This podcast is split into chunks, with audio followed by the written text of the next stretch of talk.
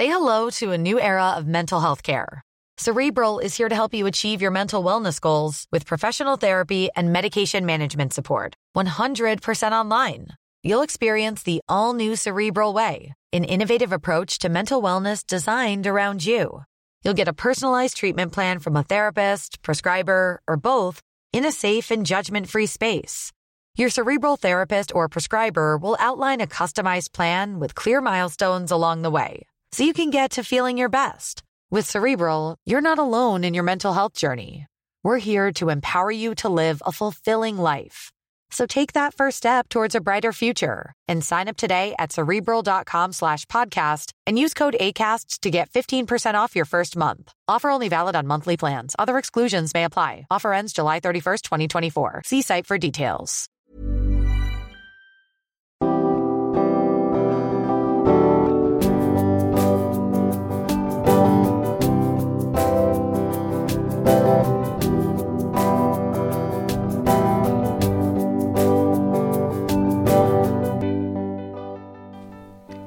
Bonjour et bienvenue dans Milchecker, le podcast qui agite les idées reçues sur l'allaitement. Je suis Charlotte Bergerot-Palisco, je suis la maman d'un petit garçon de 3 ans que j'ai allaité durant un an et je suis la créatrice de ce podcast. Dans la vie, je suis ostéopathe et spécialisée en périnatalité. Je m'occupe des femmes en général, de leur désir de grossesse à leur postpartum, des bébés et des enfants. J'accompagne spécifiquement certaines problématiques d'allaitement en libérant les bébés des tensions qui les empêchent de téter correctement, permettant un allaitement serein pour la mère et l'enfant. Au fil des consultations, je me suis rendu compte que le principal frein à l'allaitement, c'était le manque d'informations, de partage d'expériences et de vécu dans une société où l'allaitement n'est pas une norme. Je vous propose donc d'interroger avec moi des mères et des pères sur leurs expériences, mais aussi de vous informer auprès de professionnels spécialisés en allaitement. Mon objectif est simple, vous informer, vous donner des clés pour faire des choix en conscience, banaliser l'allaitement sous toutes ses formes, vous le rendre plus accessible, plus facile et alimenter ce fameux village dont on a tant besoin pour élever un enfant. Pour ce tout premier épisode de l'année 2022, je vous propose de découvrir Elsa et son histoire. Elsa est doula, elle a deux enfants et deux histoires d'allaitement avec un point commun, connaître l'abcès du sein. L'abcès du sein, c'est quand l'engorgement, le placard dans ton sein rougit, s'infecte, se transforme en abcès, qu'il n'est plus possible de drainer grâce à la succion de ton bébé ou ton tire-lait. On n'avait encore jamais traité de cette problématique ici et Elsa a connu ça à deux reprises, une fois pour chaque allaitement et une fois pour chaque sein. Elle va nous raconter comment on passe d'un sein un peu engorgé à cet abcès justement, comment elle ne l'a pas vu venir, comment cette période du postpartum et la façon dont on est accompagné peut ou non faire basculer ce genre de situation. Elsa a aussi connu deux façons très différentes de traiter ses abcès, l'une chirurgicale et l'autre non. Elle nous explique si elle a pu continuer ses allaitements après ses déconvenus. Bienvenue donc à Elsa et à tous et à toutes, je vous souhaite une délicieuse année 2022. Ça va milkshaker comme jamais. Belle écoute.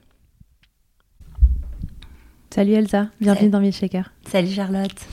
Elsa, est-ce que tu peux te présenter pour les gens qui nous écoutent, nous dire qui tu es, qu'est-ce que tu fais dans la vie et qui sont tes enfants? Oui, bien sûr. Donc je suis euh, Elsa Usan, je suis doula à Paris. Donc j'accompagne les couples, les familles euh, en complément de leur suivi médical pendant la grossesse, après l'accouchement, pendant toutes les, les épreuves de la maternité aussi. Je suis là pour, euh, pour les soutenir, les écouter, les prendre soin de prendre soin des femmes. Ok. Et alors tu as deux enfants, Oui, c'est ça? C'est ça. J'ai deux enfants, deux garçons. Mhm. Idan qui va avoir 7 ans et Oren euh, qui a eu 4 ans. Ok, et donc ces deux enfants ont-ils été allaités, Elsa, puisque c'est ce qui nous intéresse aujourd'hui? Mm, oui, tout à fait. Les deux ont été allaités. J'ai allaité Idan 8 mois Mhm. et Oren euh, quasiment 2 ans. D'accord, ok. Mm. Alors raconte-nous, avant d'allaiter, Elsa, quelle vision tu avais de l'allaitement Euh, Qu'est-ce que tu avais envie de faire de cette expérience-là? Est-ce que pour toi c'était une évidence ou est-ce qu'au contraire tu te disais euh, que, euh, bon, allez, peut-être, pourquoi pas, euh, je tente euh, et advienne que pourra? Écoute, pour moi, ça a été une évidence. Je pense qu'aussi loin que je m'en souvienne, euh, avant même d'avoir des enfants, je me projetais, euh, je me projetais enceinte et allaiter mes enfants. J'ai moi-même été allaitée, euh, je pense, une bonne année par ma mère et elle m'en a toujours parlé avec beaucoup de douceur. Je l'ai vu allaiter ma sœur aussi, même si j'avais deux ans et demi, trois ans. Je pense que ça a dû me marquer. Mhm. Donc, euh, Oui, il y a eu comme une forme de transmission chez toi Mhm. autour de l'allaitement. C'était assez évident que ça faisait partie de la maternité, c'est ça? Oui, complètement. J'ai vu mes grandes cousines allaiter aussi. Voilà, ça faisait partie du chemin. Je, je crois que je me suis pas posé la question de faire autrement, en fait, aussi. D'accord, ok. Et alors, du coup, ton premier loulou arrive, et là, euh, qu'est-ce qui se passe? Comment elle démarre cette première expérience d'allaitement? Écoute, au début, ça s'est super bien passé. La première mise au sein après l'accouchement, euh, hyper douce. Première tétée, où tout de suite j'ai senti que c'était euh, c'était juste pour moi, que c'était c'était vers là que j'avais envie d'aller. Ok.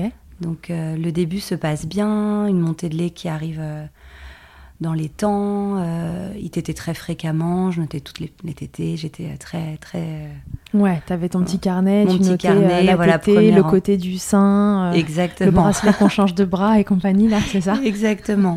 Sein gauche, sein droit. Je sentais que j'avais déjà beaucoup de lait. Il n'y avait pas de, il y avait pas de questions sur la lactation.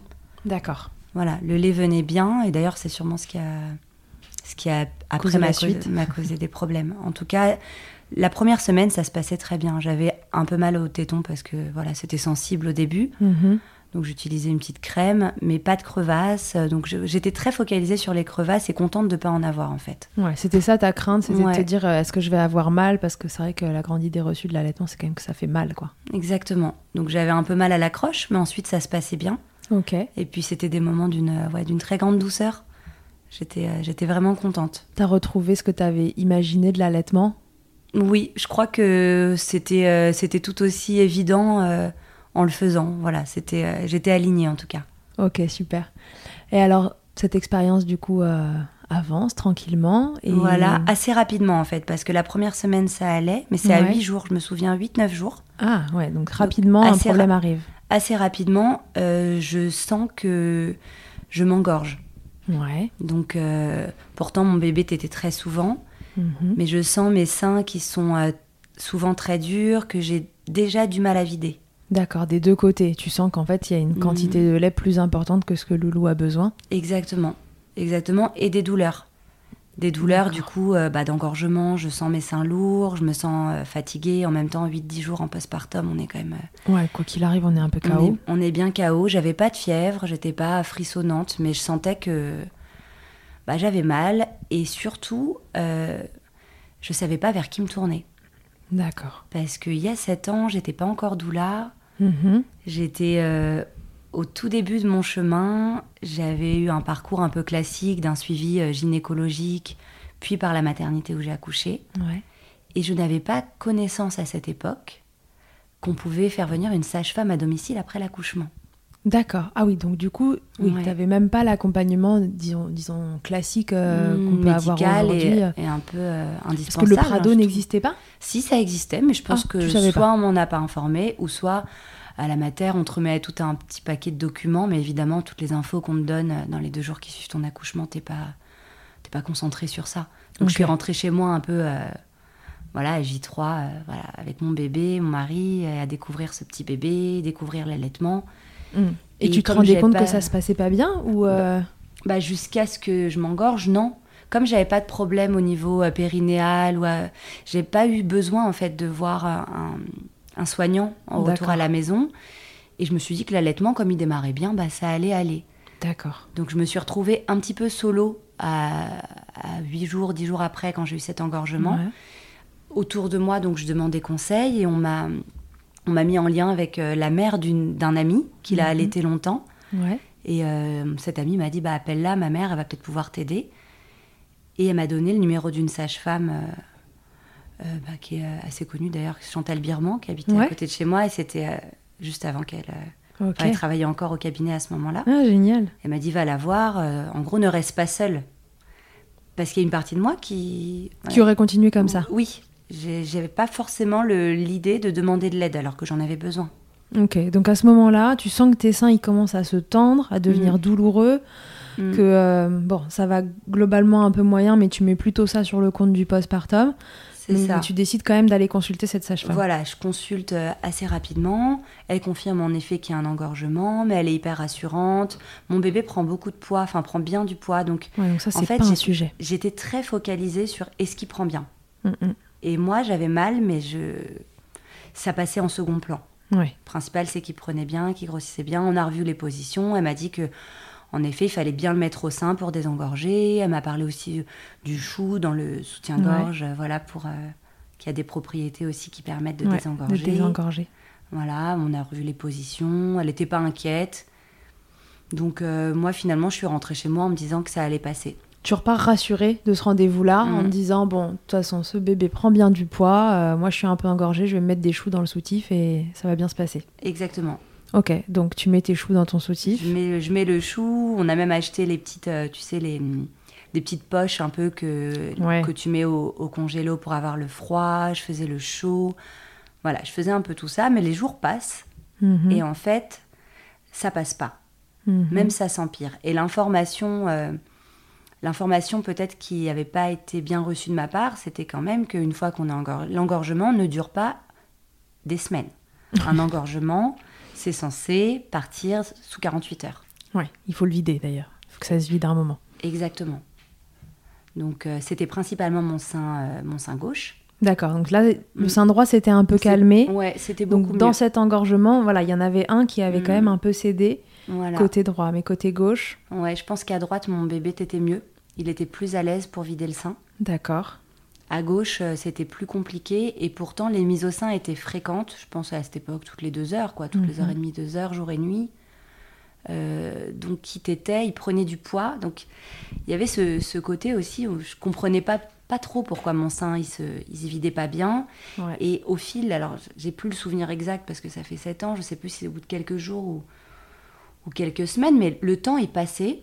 Et en Mhm. fait, je me suis habituée à allaiter en ayant mal à gauche. D'accord. C'est-à-dire que j'ai pas le souvenir d'avoir un moment où j'avais pas de douleur. Ah oui, d'accord, ok. Donc c'était devenu ta normalité. Voilà, exactement. La normalité à gauche, c'était un peu plus chaud, un peu plus. euh, même il y avait une.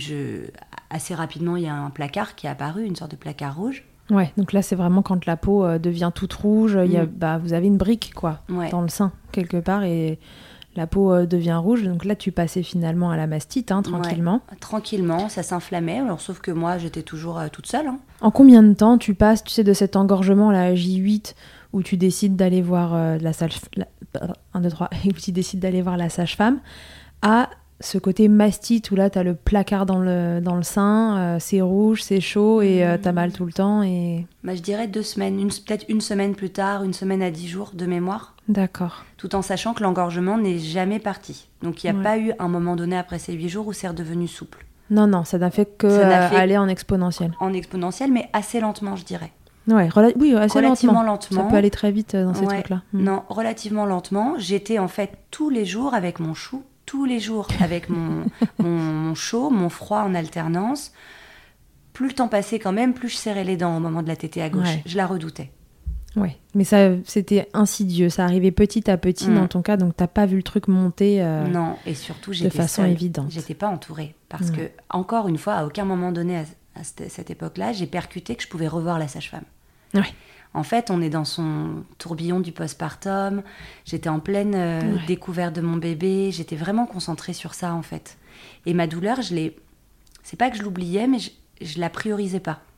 Elle était là, latente.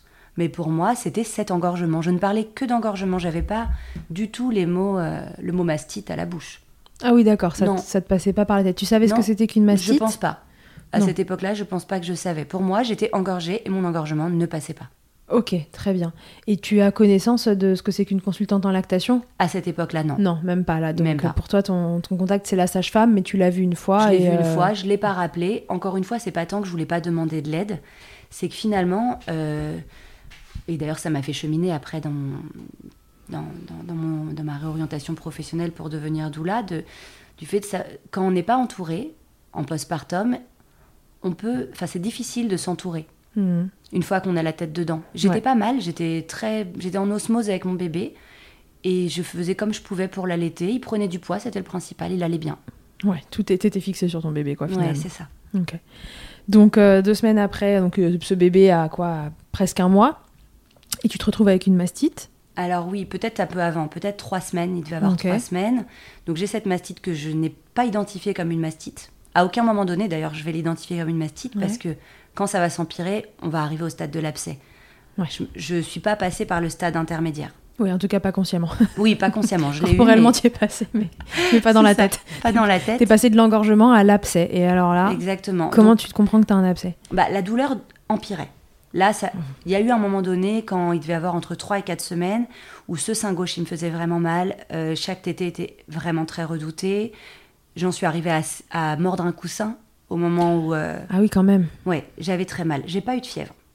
Et ça, c'est, je me suis dit, bon, bah, j'ai pas de fièvre, euh, ça doit pas être euh, très grave. Sauf que la douleur augmentait au point que autour de moi, j'avais une, une collègue qui avait accouché quelques mois avant moi et, et qui, qui allaitait son bébé. Donc c'était un peu une référence pour moi, on parlait beaucoup. Elle me disait, mais Elsa, bon, il y, a, il y a la Leche League. Tu peux appeler la Leche League peut-être. Ou ma cousine m'avait parlé de la Leche League. Donc je connaissais pas les consultantes. Mais j'ai appelé euh, une bénévole de la Leche League. D'accord. Donc elle me donnait pareil des conseils pour l'engorgement. Elle m'a dit c'est peut-être une mastite. Elle a commencé à poser des mots en fonction de. voilà, oui, parce qu'elle, elle t'a au téléphone finalement. Donc t'as pas de fièvre. euh, Ouais. Ouais, t'as un placard rouge. Mais Mais, c'est ce euh, placard rouge qui ne part pas. Malgré les changements de position, j'ai essayé de faire téter de différentes façons. ouais. Ça part pas et la douleur vraiment augmente. Au point qu'à un moment donné, je n'arrive pas à lever le bras gauche. Ouais, là, ça commence à sentir euh, pas ouais, bon. hein. Mm. ouais, ouais, ouais. Mais c'est bizarre en le racontant, je me rends compte que sur le coup, ça percu- je percute pas forcément qu'il y a quelque chose de grave qui est en train de se passer dans mon sein. Oui, alors que moi, là, j'ai tous les warnings qui sont allumés, tu vois. Hmm, bah oui, oui j'imagine. Là, euh, à un moment donné, j'arrivais pas à appuyer sur le pouce-mousse. Quasiment tellement ça me faisait mal. Oh là là Et je me disais, bon, là, ça va pas en Là, fait. peut-être qu'il y a un problème. Ce bébé prend du poids, mais peut-être qu'il y a quand même quelque chose à faire. Ouais, exactement. Et là, cette fameuse collègue me dit, mais tu sais, tu peux appeler une consultante en lactation. Elle m'explique ce que c'est. Je dis, ah, mais c'est incroyable. Enfin, la nana qui se réveille un mois plus tard, euh, après trois semaines continue, trois, quatre semaines continue de douleur. Ah, de douleur. Mm. Et, euh, et, et donc, elle me donne le numéro de Véronique Darmanja dans le 12e, donc euh, que j'appelle. Et elle me demande de lui décrire, et de même visuellement, ce qui se passe. Et je lui dis que là, même ma peau est un peu comme du papier, euh, papier à cigarette, quoi. Très, très fine. Et elle me dit, eh, écoutez, je crois que vous avez un abcès. Qu'on est, que là, il, faut que vous soyez prise en charge maintenant. Que là, c'est urgent, en fait. Et donc là, ça m'a fait un tilt. Et Donc en fait, sorte- t'as même pas eu le temps de la voir au téléphone. Elle t'a dit, Oui, euh, je venez pas pas me voir. Ouais. Non, non, elle a dit, c'est, elle m'a dit, il faut, il faut aller, euh, il faut aller aux urgences. Ok. Il faut aller aux urgences, il faut que vous soyez prise en charge. Et là, j'ai comme eu une sorte de, de soulagement extrêmement intense de quelqu'un va me trouver une solution. Parce que je m'étais, je m'étais un peu résignée. Je m'étais dit, bah en fait, c'est pas qu'à l'été ça fait mal, mais j'ai cet engorgement qui passe pas. Je suis comme ça, je suis, je suis engorgée, quoi. Ok. Donc euh, à aucun moment donné, je, enfin plutôt, je me suis dit que c- Mm. un engorgement, ça durait pas un mois. Ouais, tu planais un peu en fait. Hein. Ouais, T'étais complètement. baigné dans, tes dans ton ocytocine, là, euh, tu planais complet. Et je me suis habituée à la douleur. Ouais. Et, et en fait, il y a eu quand même. Si, quand même, j'ai- oublié de dire qu'il y a un moment donné aussi où j'ai loué un tire-lait. On m'a dit peut-être, comme pour résoudre l'engorgement, tire Ouais. ton lait en plus pour. euh, Oui.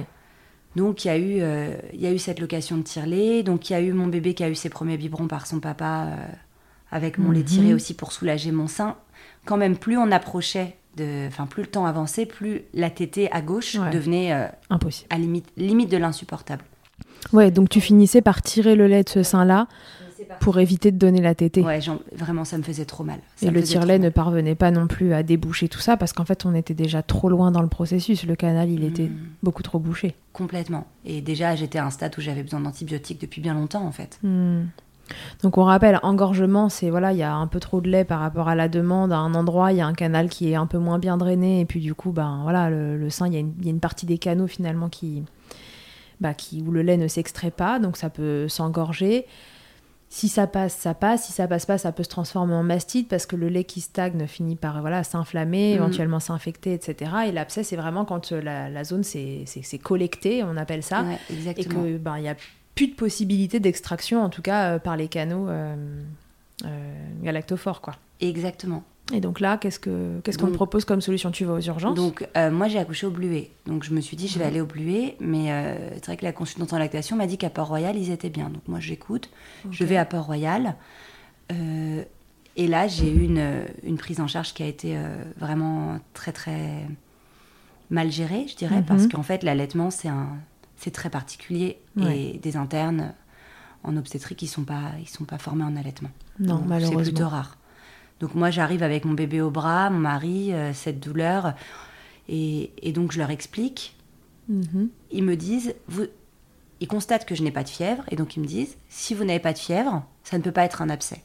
Alors que Véronique Darmanja était assez formelle. Et moi, sur mon échelle de douleur, ça pouvait difficilement être autre chose, en fait, à ce moment-là. Ouais, ouais, et puis ça faisait longtemps que ça Et ça durait. faisait longtemps, etc. Donc, euh, pour eux, ça ne l'était pas. Ils ont fait une, une écho, ils ne voyaient pas vraiment d'abcès. Mhm. Et là, je pense qu'ils ont fait un acte qui a dû empirer gr- grandement le- les choses. C'est qu'ils m'ont vraiment, vraiment beaucoup appuyé sur le. Ils ont essayé de me faire sortir euh, le lait, en fait, en le Ils ont traitant cru comme que un engorgement. encore à la mastite, engorgement, quoi. Voilà, Mm. exactement. Donc là, ça a été ouais, une demi-heure de, de- de souffrance terrible.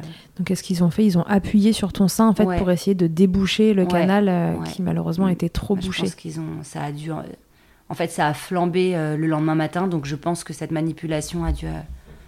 Ouais, suis encore aggravé. encore le- aggravée. Donc je suis rentrée chez moi dépitée parce que j'avais encore plus mal. Ouais, J'avais aucune solution après avoir passé deux heures aux urgences la nuit. ouais.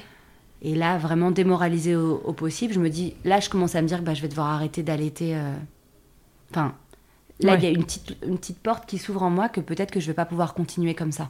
Ouais, bah ouais, ouais. que physiquement, j'imagine. je tenais plus, en fait. Oui, mais ceci dit, euh, même arrêter l'allaitement ne serait pas la solution, là, puisque de toute façon, c'est bouché. Donc, et ben, euh, c'est ça. mm. Et donc, je me sens un peu piégée. Ouais, Là, il y a- Tu- ouais, t'es coincé, je en suis fait. dans ma Tu peux douleur. arrêter ne suffira pas. C'est-à-dire que souvent dans l'allaitement, quand il y a une difficulté, on dit oh, bah arrête et puis voilà, Mm. t'es tranquille. Bah là, même ce- cette solution-là, en fait, euh, bah non, n'arrêtera pas le problème. Complètement. Donc là, je me couche, je suis pas bien du tout. Je pensais avoir des solutions, j'en ai aucune. Ouais. Donc je repars chez moi comme ça, sans traitement, rien. En fait, vraiment euh, lâché dans la nature. euh, Tu dis que tu vas rappeler euh, Véronique Darmanja, du coup? Bah, je me dis que je vais, oui, que le matin, je vais, je vais faire quelque chose. Mhm. Je me réveille, euh, ça allait pas du tout. Donc là, j'ai rappelé Ah oui, euh. Chantal Birman. Elle m'a reçue en urgence. Ok. Euh, elle a vu mon sein. Elle m'a dit oui, là, là, c'est de l'abcès. C'est un abcès. Je te prescris des antibiotiques. Donc D'accord. déjà, Bon. première prise de médicaments à ce moment-là. Hmm. Et je suis, je suis allée. Elle m'a dit de retourner, de retourner aux urgences, mais cette fois-ci d'aller au Bluet, là où j'avais accouché. D'accord, ok. Donc je retourne au Bluet. Go, au bleuet. Mm. Voilà. Euh, donc là, mon bébé avait 5 semaines. Ah ouais, donc là, on, on est est- déjà On est à cinq 5 semaines. en fait. Ah, ce qu'il faut se dire, c'est que tout ça, à chaque fois, ça prend du temps, on réfléchit, Mm. on se sent moyen, il se passe encore un jour, Mm. puis un jour, et en fait, votre bébé a déjà cinq semaines. Exactement. Il n'y a pas une journée où t'as pas mal. euh, Ouais, où j'ai pas mal au sein gauche. Et d'ailleurs, après, je pense que c'est un peu un cercle vicieux. C'est que comme j'avais mal de le mettre au sein gauche, il t'était plus du droit. Ouais, et puis ça Donc, se dividait euh, encore moins. et- Voilà, exactement. Mm. Et là, au, au Bluet, j'ai été entendue. En fait, ce qui a été vraiment dur jusque-là, et notamment à Port-Royal, c'est que personne ne m'avait écouté. Ouais. On m'a dit, on m'a dit, vous n'avez pas d'abcès, vous n'avez pas de fièvre. Et moi, je dis, mais si, j'ai un abcès, je le, ça peut pas être autre chose, je peux pas lever mon bras, quoi. Ouais. Donc, euh, d'avoir été enfin entendue, ça a déjà été euh, Ça t'a soulagé. un soulagement. Je leur ai dit, arrachez, enlevez-moi le sein. Enfin, vraiment, j'étais à un stade où, Ouais. où j'avais, j'avais qu'une envie, c'est qu'on m'enlève mon sein, quoi. Je pouvais plus supporter Mm. même le poids du sein. Il fallait que je me le tienne. Voilà, c'est vrai qu'à ce moment-là, je me tenais le sein pour marcher. Aïe, le sein gauche. Ah oui, donc là, on est vraiment au stade euh, costaud, Mm. costaud. Ouais. Ok. Et hum, donc, au Bluet, ils t'entendent. Ils m'entendent. Quelle est la prise en charge? Ils font l'écho, ils voient bien qu'il y a un abcès, en effet. Ils me disent, bon, bah, on va vous opérer. Et là, tu te dis, qu'est-ce qui s'est passé la veille, quoi? Ah ouais, vraiment. Ouais. Alors après, je sais qu'à l'échographie, c'est pas toujours évident de les Non. détecter. Rappelons que les échographies, c'est très opérateur dépendant et qu'on ne trouve que ce qu'on cherche, quoi, en fait. Mm. Faut- enfin, dans la vie, de toute façon, on trouve que ce qu'on cherche. Mais l'écho, c'est très opérateur dépendant, donc c'est vrai que bon, il suffit que ce soit placé euh, d'une certaine façon, que la personne cherche euh, d'une certaine façon, et on peut euh, ne pas trouver quoi. Bah, c'est ça. Et, et là, le, le- voilà, on me dit on va, t- on va vous opérer et ça a été un immense soulagement. Et en même temps, euh, opération, ça voulait dire être séparée de mon bébé pour la première fois. Parce que j'allais devoir rester la nuit là-bas. Et, Mm. et comment il va se nourrir Il pouvait là, pas rester son- avec toi. Bah non, pas la nuit en tout cas. Il était trop grand. Parce que Ah, j'étais dans trop le. grand. Ouais, il avait cinq semaines, mais en fait, il y a- comme il y avait tous les nourrissons, euh, Mm. j'étais au même étage que les femmes qui accouchaient en fait. Ok. Et du coup, euh, bah là, ça a été un petit peu. euh, ma seule préoccupation, c'est comment il allait manger. euh, Mais il en prenait déjà des biberons. Il prenait des biberons de mon lait. Ok. Je crois qu'on n'avait pas encore essayé de le, de le complémenter. Et donc là, au Bluet, ils ont donné les petits biberons euh, déjà prêts pour. euh, D'accord. Et donc, euh, je me rappelle de partir au bloc et de regarder mon mari et de, et de mon bébé en me disant Mais et ce qu'il va manger? C'était voilà, c'était ma, Ton unique préoccupation. mon unique préoccupation.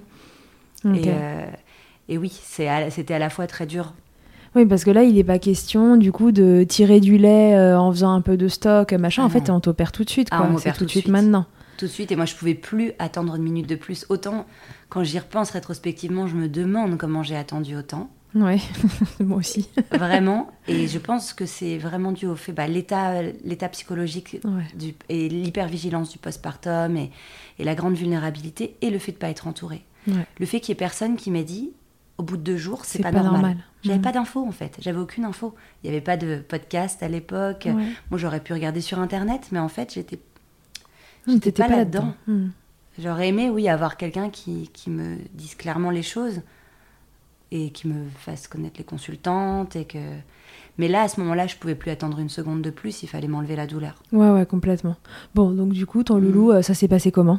Bah, ça s'est bien passé pour lui. C'était un, un petit bébé euh, assez facile pour ça. Il passait du sein au biberon, mon lait, pas mon lait. Lui, il était euh, toujours Pour, ok. euh, Il était toujours ok pour tout, donc ça se passe très Donc bien. Ça, ça se passe très bien pour lui. Et moi, Toi du coup, donc je passe au bloc, on m'opère. Et moi, pour moi, à ce moment-là, je pensais qu'on de ne plus pouvoir allaiter après ça.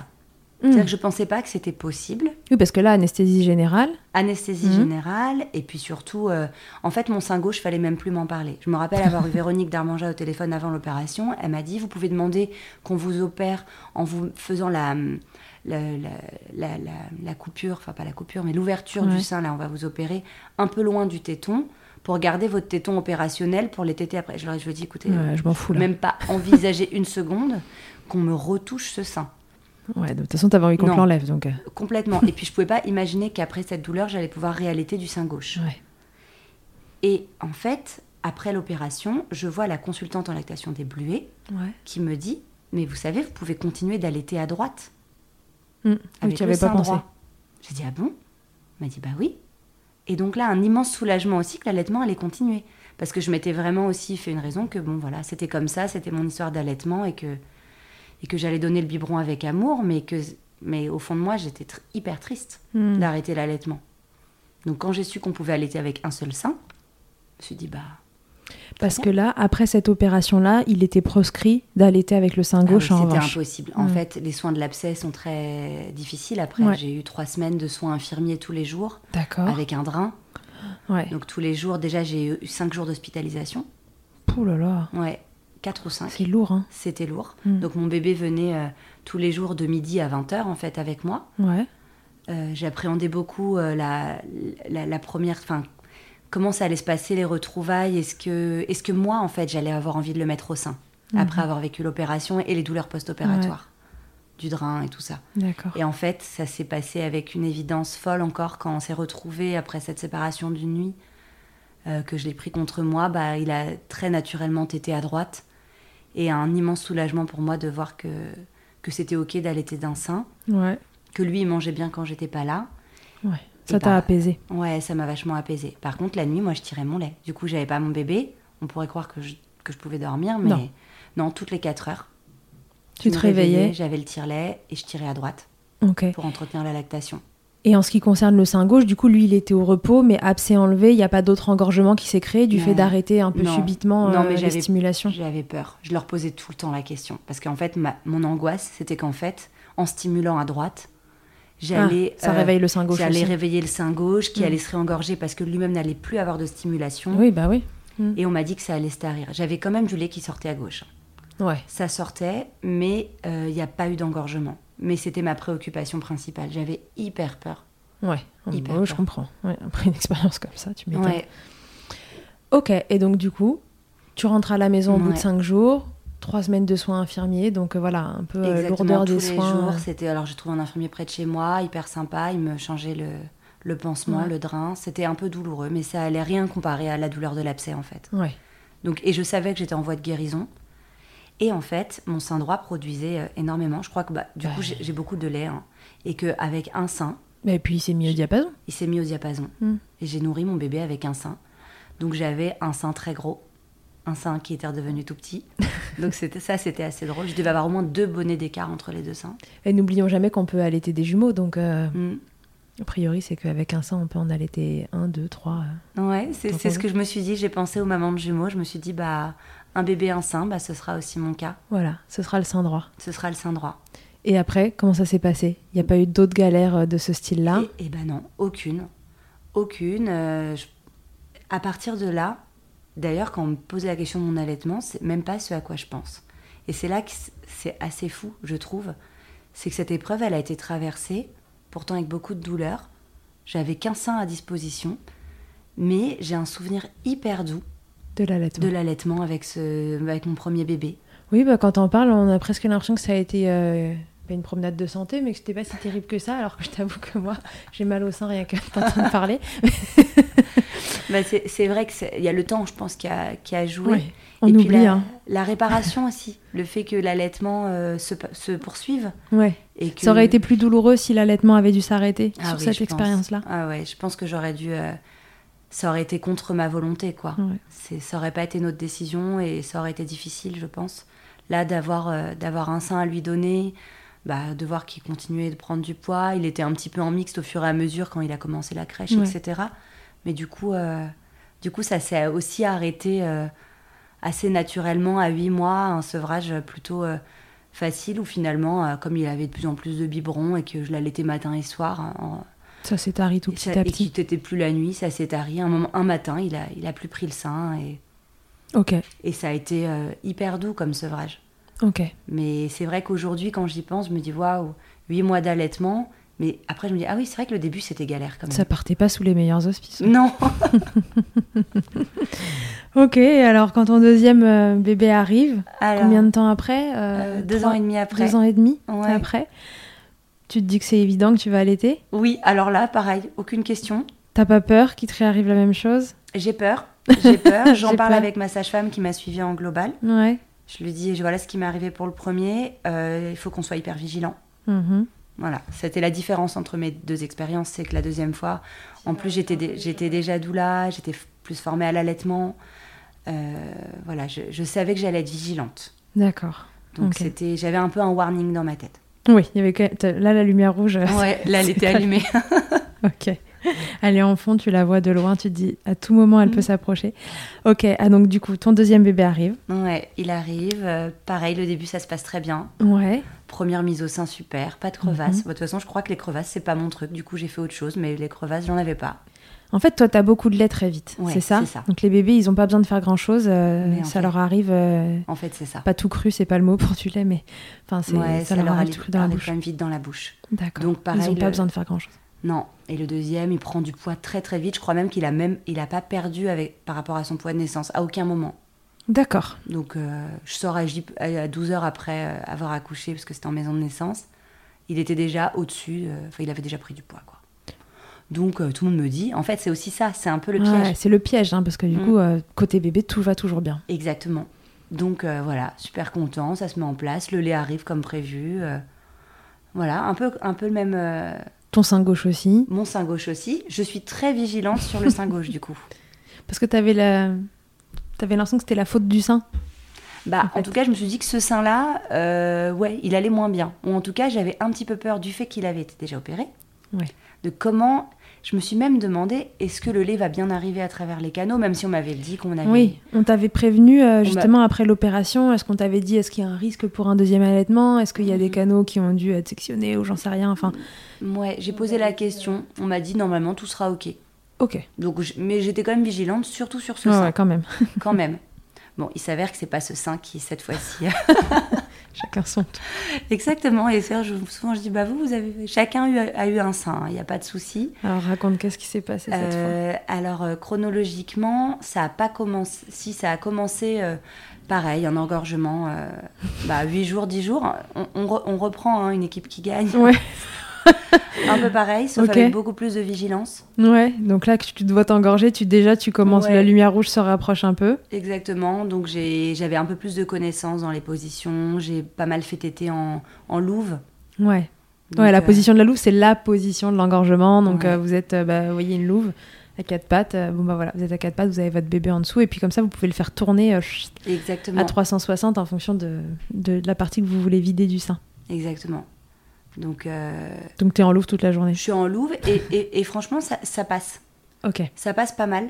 Les, les, les deux, trois premières semaines, je dirais que finalement, je sens que j'ai beaucoup de lait. Je sens aussi que dans mes seins, euh, je fais pas partie des femmes qui coulent beaucoup. Il y a des Hmm. femmes pour qui euh, tu allaites d'un sein, l'autre l'autre sein s'écoule, ou même qui sont assez rapidement trempées. Oui. Qui doivent- voilà, c'est le cas, surtout les femmes qui ont beaucoup de lait. Ouais, ouais, ouais. Et moi, je, voilà. Toi, t'as beaucoup de lait, mais tu débordes pas. Non. Et donc, quelque part, je me dis, bon, c'est peut-être que ça se bouche un peu aussi. Je, je sens quand même que, voilà, moi j'ai beaucoup de lait, mais que ça ça déborde pas. Ok. Euh, à trois semaines, il avait trois semaines, je vais en formation euh, d'allaitement. Ah. Voilà, j'ai trouvé, j'ai trouvé que c'était une très bonne idée quand on est en plein postpartum d'aller euh, d'aller euh, suivre une formation. euh, voilà. Elsa, qui est doula aujourd'hui et qui préserve le postpartum des mamans, n'a pas préservé le sien, Et- évidemment. Exactement. Et tu vois, on apprend toujours parce que cette expérience-là m'a aussi montré à quel point, même si ça va bien, que il Ouais, n'y a ouais. pas trop de douleur physique, que l'allaitement roule, bah à trois semaines en postpartum, on est à trois semaines en postpartum. Voilà. On n'est pas au stade où on va traverser Paris avec un bébé de trois semaines sur trois jours consécutifs pour suivre une formation de soutien à l'allaitement. Non. Ou pour soutenir le tien, mais pas celui des autres en tout Voilà, bah, exactement. cas. Ok, et Voilà. alors tu te retrouves à cette Je me retrouve formation à cette formation qui s'est hyper bien passée, une super formation d'ailleurs, avec mon bébé au sein toute la journée. J'ai pu prendre des notes pendant trois, trois jours, enfin, sans, sans problème. Ouais. Là, je vois, et d'ailleurs j'étais bien entourée vu que j'avais ma, ma formatrice, euh, Magali Bontemps, qui est, Mhm. qui est super, je vois un, un point blanc. Ah. Un point blanc sur mon téton droit. Ok. Donc ça, je connaissais pas encore. Un point blanc, donc euh, elle me dit c'est le canal lactifère qui est bouché. Mhm. Donc mince, si ça se bouche là, c'est de nouveau le warning qui se réallume. Mhm. Et là, ça a été pour le coup assez vite. D'accord. Assez vite. euh, tout s'est un peu entremêlé parce que je pense que j'ai dû avoir une, une candidose en même temps aussi. Ça a été un petit peu une. euh, voilà. C'est-à-dire que mon, mon sein me faisait mal par aiguille. J'avais des, des Ah ouais. sensations un peu lancinantes dans le sein, même entre les, entre les tétés. Comme un problème n'arrive jamais seul. Exactement. Et là, je me focalise sur la candidose. C'est-à-dire que je, je fais tous les traitements qu'on me donne, j'essaye de la faire partir. Et je sens quand même qu'il y a une... la- les douleurs, c'est compliqué en allaitement. Parce que est-ce que c'est une douleur de candidose ou est-ce que c'est une douleur de mastite Ouais, c'est un peu flou. Hein. Ouais, c'est un peu flou. Sachant que j'ai ce canal bouché qui ne se débouche pas. Oui. Voilà. En même temps, j'essaie... t'avais de- quand même gardé en tête qu'il y avait un canal qui était bouché en plus de la Ouais. candidose. Mhm. Mais le point blanc ne part pas. Hmm. Le point blanc ne part pas. Pas bon. En fait, c'est comme si là, d'un coup, il y a un peu tout qui m'arrive au sein droit. D'accord. Mhm, mhm. Donc, euh, j'ai beau être Le entourée... sein gauche va bien, Le sein gauche va bien. contre toute attente. C'est ça, comme quoi chaque bébé euh, va téter d'une. euh, va, va avoir un sein aussi qui va mieux téter que l'autre. Mhm. Encore une fois, à ce moment-là, je me dis pas que c'est peut-être mon bébé qui a une mauvaise succion. Parce que lui, il prend bien du poids. On est toujours dans ces questions-là. Ouais, ouais. Il a beaucoup de lait. euh, donc c'est plutôt moi, mes seins, quoi. Et, euh, et là, à la différence de la première fois, je perds pas de temps. Je perds pas de temps. Je me rends compte que en fait, la candidose, c'est peut-être pas tant ça.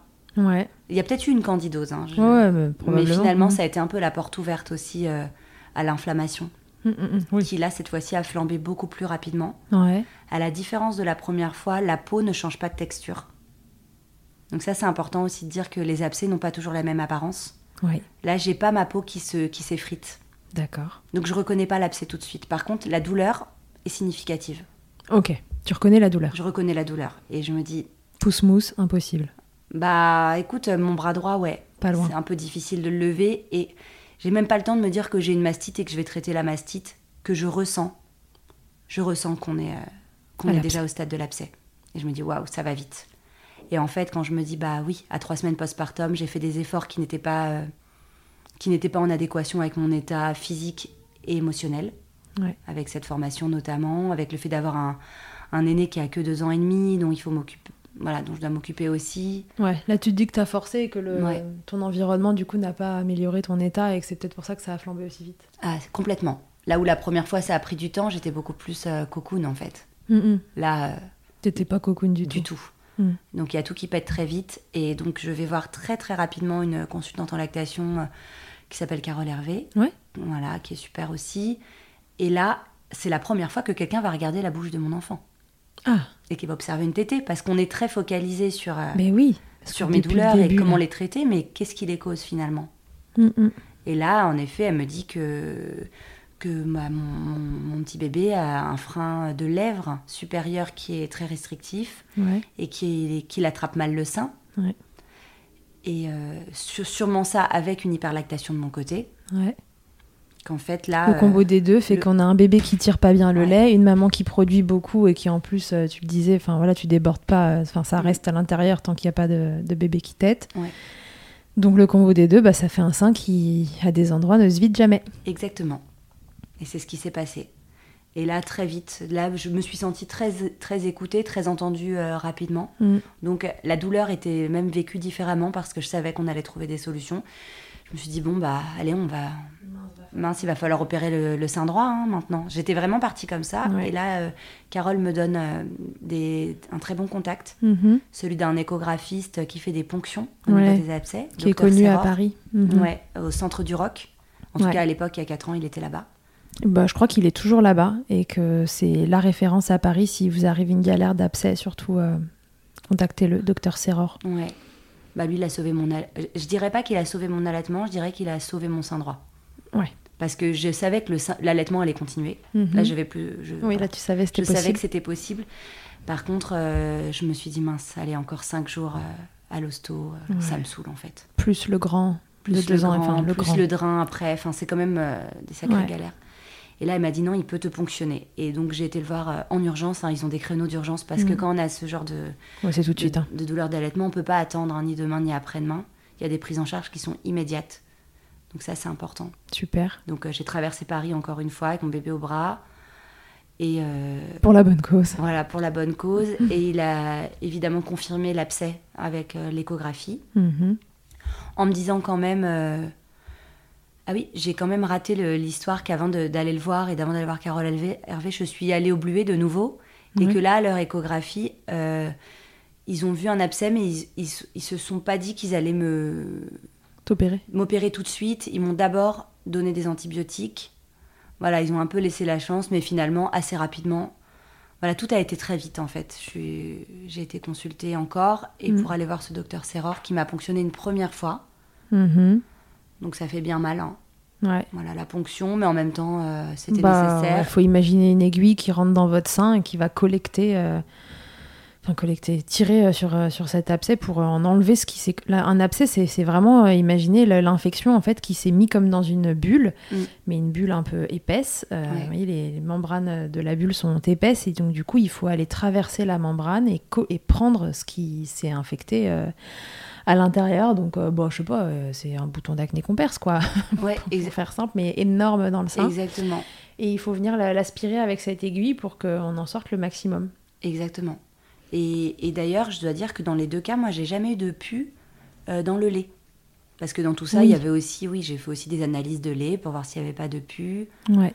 On a vu aussi quelle était la bactérie, c'était un streptocoque B, euh, c'est souvent le cas. euh, Donc ça Voilà. s'était vraiment euh, maintenu dans l'abcès, il n'y en avait pas dans le lait. Exactement. Et la première ponction n'a pas suffi. Ok.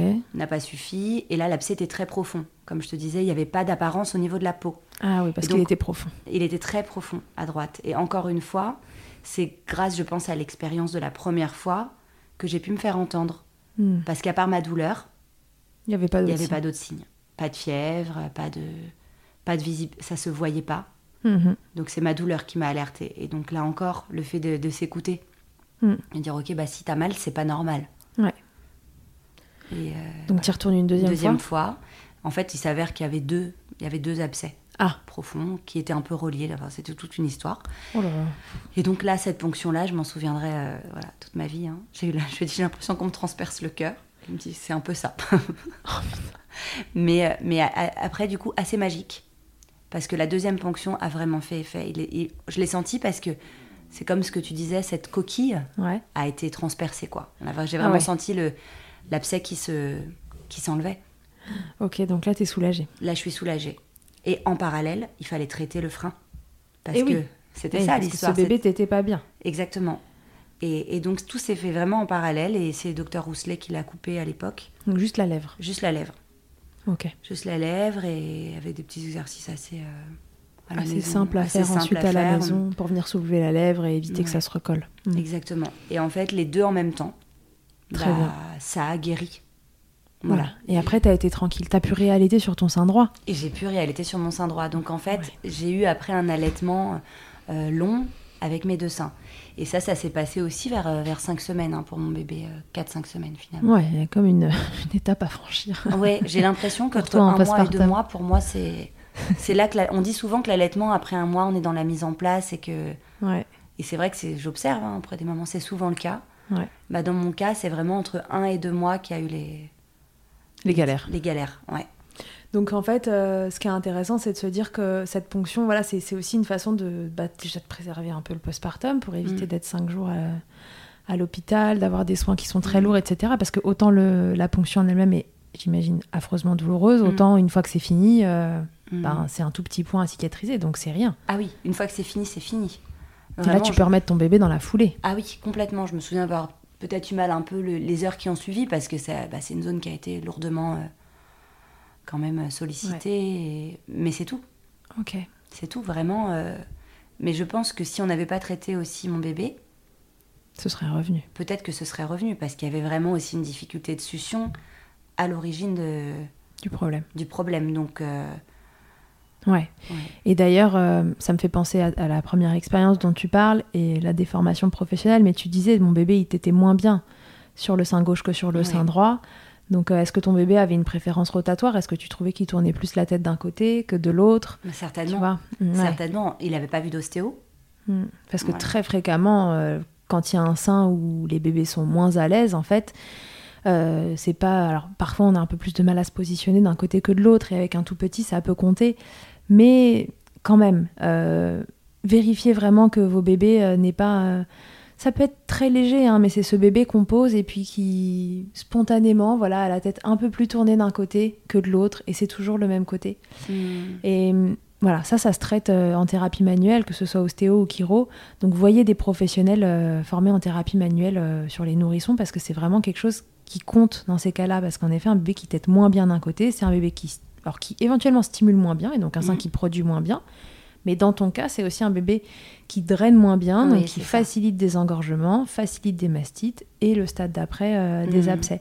Donc, euh, la- la- le petit nota bene là, euh, de, de pros de- qui travaillent autour de ça que je suis, c'est de vous dire, euh, en fait, les problématiques d'allaitement n'arrivent jamais, euh, quasiment jamais du côté maman. En fait, c'est très rare. La plupart du temps, c'est la succion du bébé qui montre une difficulté. Et là, toi, dans, des- dans tes deux histoires, ça a été le cas. Et finalement, ces bébés ne drainaient pas si bien que ça, l'un des deux seins. Et... Exactement. Et je Et pense que pour le problèmes. premier, il devait avoir aussi un frein restrictif. Après, je l'ai fait euh, plus grand, je l'ai montré. Ouais. Euh, finalement, maintenant, sa langue va bien, mais il a fait quelques séances de chiro. Hmm, Et je pense que et l'un et l'autre avaient finalement aussi, euh, alors que ce soit, comme tu le dis, au niveau de, de tension euh, Mm. rotatoire ou bien au niveau de, la, de frein, je sais pas. Ouais. Mais c'est aussi euh, lié à mon hyperlactation. Oui, complètement. C'est le combo des deux. Ouais, et je pense que j'ai une. Après, après différentes échos, on m'a dit que j'avais sûrement, euh, alors je sais plus exactement les termes, mais des seins qui, sont, qui ont tendance à faire ça. Ok. C'est aussi des natures. Oui, il y a des natures qui Mm. s'engorgent plus vite que d'autres. Ouais, Ouais, c'est ça. Tout à fait.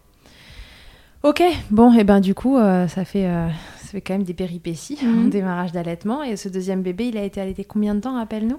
Euh, 20 mois, 20 21, mois. 21 mois. Et ça s'est passé comment la suite? Simple, facile? Bah, la suite simple. En fait, c'est un peu comme pour le premier, c'est qu'une fois que j'ai dépassé euh, l'épreuve de l'abcès et que mes seins sont guéris, bah, j'ai plus aucune douleur. Et du coup, euh, C'est le long fleuve tranquille c'est après le la long fleuve cascade. quoi. tranquille, bon, jusqu'au sevrage où là, ça a été beaucoup plus compliqué que pour le premier, mais on va dire que voilà, une fois que j'ai passé la douleur de mordre le Mm. coussin et de traverser ça, euh, on y est quoi. L'allaitement après. euh, c'était facile. c'est facile et l'image que l'image que j'en garde Mm. c'est aussi ça le deuxième en plus il a il a été pas mal malade la première année parce qu'il faisait euh, des bronchiolites à répétition Mhm. donc il avait de l'asthme du nourrisson avec des hospitalisations etc et l'allaitement ça a été euh, ça a été notre notre lien le plus le plus fort à ce moment-là pour le soutenir Ok. et du coup, il y a d'autres choses qui sont passées derrière. Et c'est vrai que ces abcès, ils ont marqué le début, mais ils n'ont pas dans ma tête, en tout cas dans notre histoire, marqué euh, ce que j'en retiendrai. Ok. Bon, bah, c'est bien. Mm. Et pourquoi le sevrage c'était difficile? Bah parce que Parce que deux ans. Ouais, c'est ça. Et que même si on après les tétés forcément diminué avec la reprise du boulot, Mm. etc. euh, bah, il était très très attaché à ce lien et, et moi aussi. Mhm. Et pour le coup, euh, il prenait pas de biberon, ou alors il voulait bien prendre des biberons quand c'était mon lait, mais alors il voulait pas y toucher quand c'était pas le mien. D'accord. Donc voilà, c'était. euh, C'est donc le sevrage, il est venu de toi. T'avais vraiment il envie que ça s'arrête. Ouais, ouais, il a été vraiment induit par moi et en. J'ai commencé autour de ces 15-16 mois pour. euh, Enfin, ça a été vraiment plusieurs mois. Parce qu'il y avait une deadline pour toi à respecter. Il y avait un moment où il fallait que t'arrêtes pour une raison ou pour une autre, ou juste parce que c'était plus le temps pour ça C'était plus le temps pour moi. Je, je sentais que j'avais pas envie euh, de, de, voilà, de l'allaiter trop longtemps, Mhm. quand il allait être trop enfant. D'accord. Et en même temps, je voulais que ce soit très doux. Donc euh, d'abord, on arrêtait les tétés la nuit. Ensuite, euh, voilà, très progressivement, je me suis fait entourer aussi par euh, Carole Hervé pour le sevrage. Ouais. J'avais vraiment besoin de soutien. D'accord. Et, euh, et finalement, ça s'est passé en douceur, mais Ouais, Mais chaque étape. euh, chaque étape. Et ça, ouais, il y a des moments vraiment. Si ça tenait qu'à lui, je pense qu'il aurait été bien plus longtemps. Ok. Ouais. Bon, et puis finalement, il s'est arrêté de téter. Et finalement, il s'est arrêté de téter. Ok. Quel souvenir tu gardes de ces expériences d'allaitement du coup? Euh, bah, des moments magiques. Ouais. Des moments magiques et le fait. euh, et la solitude. La solitude du début. Ce que j'en garde, c'est vraiment le, le fait d'être entouré, que ce soit par des professionnels ou des femmes, en fait, la transmission de femme à femme, en te disant là, c'est pas normal, là, consulte.